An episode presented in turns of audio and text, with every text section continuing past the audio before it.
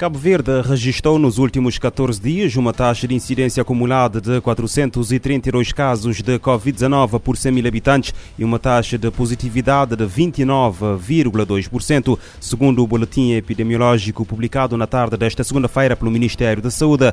De 13 a 26 de junho, os laboratórios do país analisaram um total de 8.405 amostras, numa média de 600 eh, por dia, e identificaram 2.400 261 uh, eh, casos novos. Nesse período, a taxa de incidência acumulada foi de 432 casos por 100 mil habitantes, muito acima do desejado, que é de 25 casos por 100 mil habitantes. A taxa de, de positividade foi em média de 29,2% no período em análise, também muito acima do desejado, que é de 4%, enquanto a taxa de transmissibilidade, do RT, foi de 1,11%. Na sexta-feira, o Instituto Nacional de Saúde Saúde Pública anunciou que os resultados da sequenciação genómica do vírus SARS-CoV-2 do mês de maio mostram que eh, 100% pertence à variante Omicron, eh, incluindo várias sublinhagens, nomeadamente a sublinhagem BA.5, que é a que mais circula na Europa, sobretudo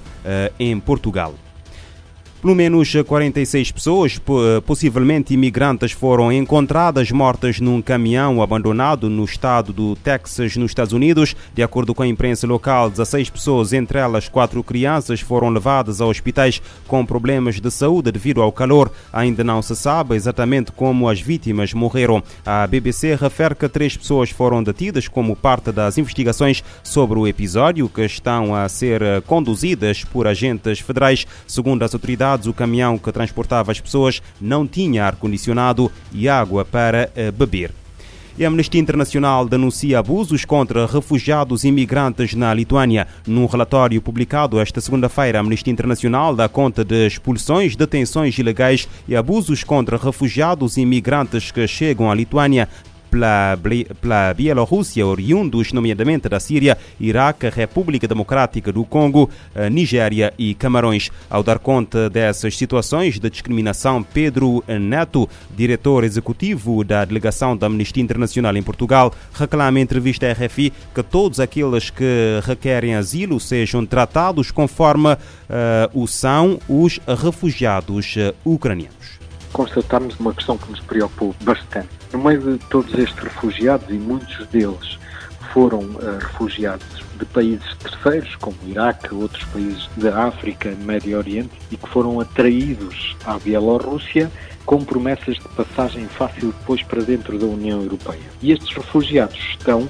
há bastantes meses em centros de detenção na Lituânia e uh, sujeitos a tratamentos uh, desumanos, sem condições de habitação adequadas, sem alimentação adequada, sem acesso a cuidados de saúde e muitas vezes com os seus pedidos de processo de asilo a serem ignorados indo contra aquilo que é o direito humanitário internacional. Tem havido uma diferença de tratamento significativa entre os refugiados ucranianos que vêm deste conflito na Ucrânia e é um tratamento que está a ser dado e muito bem. Aquilo que nós pedimos é que para todas as outras pessoas que também requerem asilo e proteção internacional, que o mesmo tratamento também, pelo menos, lhes seja dado a elas. E isso não tem acontecido. Recolhemos o testemunho de uma mulher yazidi que veio do Iraque e que nos dizia que falavam-lhe da Europa como terra de direitos humanos, mas que sentia que ali, na Lituânia, não havia quaisquer direitos. Uh, estamos a falar de quantas pessoas? Tem-se noção de quantas pessoas estão neste momento a ser sujeitas a maus tratos por parte da Lituânia? Nós não temos um número exato destes refugiados. O que percebemos é que há alguns centros de detenção e que ultrapassam as largas dezenas de pessoas que já fugindo de um trauma vieram depois por uma viagem muito perigosa e todos recordamos os refugiados que ficaram presos entre a fronteira da Bielorrússia e da Polónia há uns meses atrás, por exemplo, que agora estão ali num limbo e que estão num centro de detenção e não cometeram qualquer crime para estarem detidas.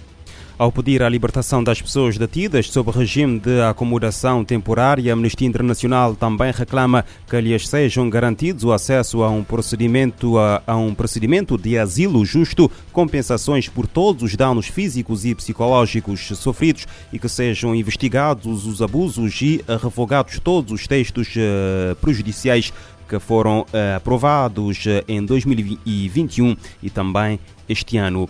Em Moçambique, sete pessoas foram mortas de forma hedionda, espancadas e enterradas vivas no distrito uh, da Manhissa, na província de Maputo, no sul do país, segundo o comandante-geral da polícia. Quatro das vítimas, três agentes da polícia e um militar, tinham-se deslocado ao distrito para averiguar alegados casos de roubo de gado bovino e acabaram por ser mortos pela população local. Foi na semana passada que tudo aconteceu e o comandante-geral da polícia, Bernardo Rafael RFI, reagiu ao crime de Ondo, deixando claro que os agentes da polícia não são ladrões de gado. A polícia foi lá para apurar as veracidades do que, que aconteceu. Apanharam os ladrões, enterraram vivos e escaparam dois. Apresentaram queixa. Quando fomos lá, pareciam os queixosos como pessoas inocentes do caso, enquanto tinham conivência com o caso. E nós fomos lá para socorrer, saber onde que foram enterradas as pessoas vivas. Então a polícia não tem conexão. A justiça pelas próprias mãos ganha contornos alarmantes no país. Bernardino Rafael não esconde a preocupação. Nós também estamos a trabalhar, mas também temos sido vítimas com a nossa própria comunidade a quem nós protegemos. Como o caso, nós perdemos nossos elementos para formar um polícia não é uma coisa fácil. No distrito da Manhissa, o roubo de gado é frequente, a população está enfurecida com a situação que já é recorrente. De Maputo para a RFI, Orfeu, Lisboa.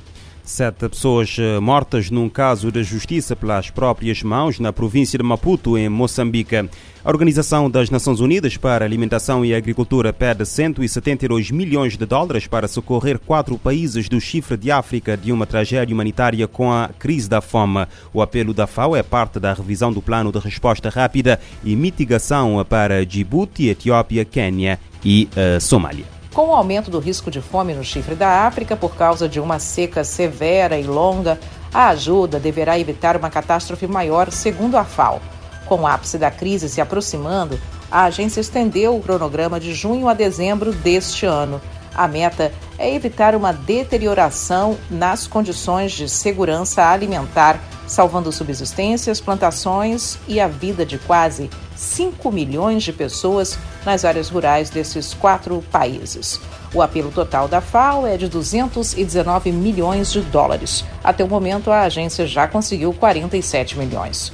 Os fundos recebidos devem fornecer assistência imediata por transferência de dinheiro vivo e pacotes de alívio, incluindo para a saúde animal e recuperação da infraestrutura. O plano deve socorrer 700 mil pessoas num primeiro momento, alcançando milhões quando estiver totalmente financiado. Com a seca, foram danificados a produção de alimentos, os pastos e mercados. A morte de pessoas e de animais em massa é um outro efeito da seca prolongada. A falta d'água também gera conflitos entre pastores de rebanhos e comunidades local. Até o início de maio, a estação de chuvas para 2022 apresentava problemas com uma estiagem sem precedentes pelo quarto ano consecutivo. Somente no Quênia, 4 milhões e 100 mil pessoas podem estar sofrendo com insegurança alimentar. O caso mais grave é o da Somália, com 7 milhões e 100 mil pessoas, quase metade da população do país. Da ONU News em Nova York, Mônica Grayle. FAO pede 172 milhões de dólares para evitar uma catástrofe humanitária e fome na África.